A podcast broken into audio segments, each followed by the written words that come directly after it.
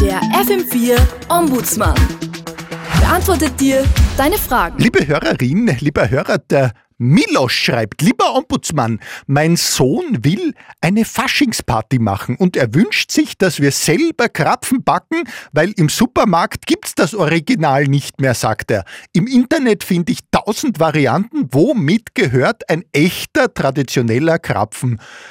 Gefüllt, also äh, lieber äh, Milosch, äh, Tradition ist äh, eine ernste Sache und äh, nicht selten geht sie zurück auf einen Mangel, so auch und vielleicht sogar ganz besonders im Fall des Krapfens, aber nicht, weil diese kulinarische Zumutung quasi als Symbol des Mangels an kulinarischer Raffinesse durchgehen muss, als ein Mahnmal der protestantischen Genussfeindlichkeit und des primitiven Maulstopfens.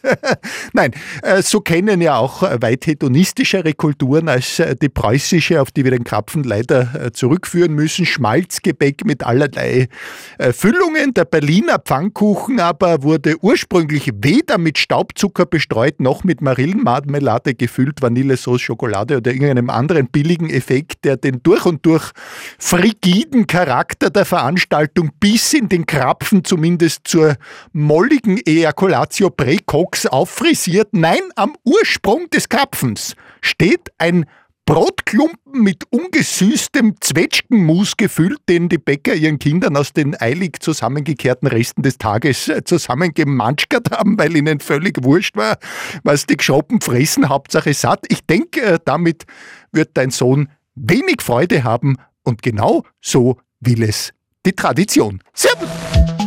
Der FM4 Ombudsmann. Und alles ist wieder gut.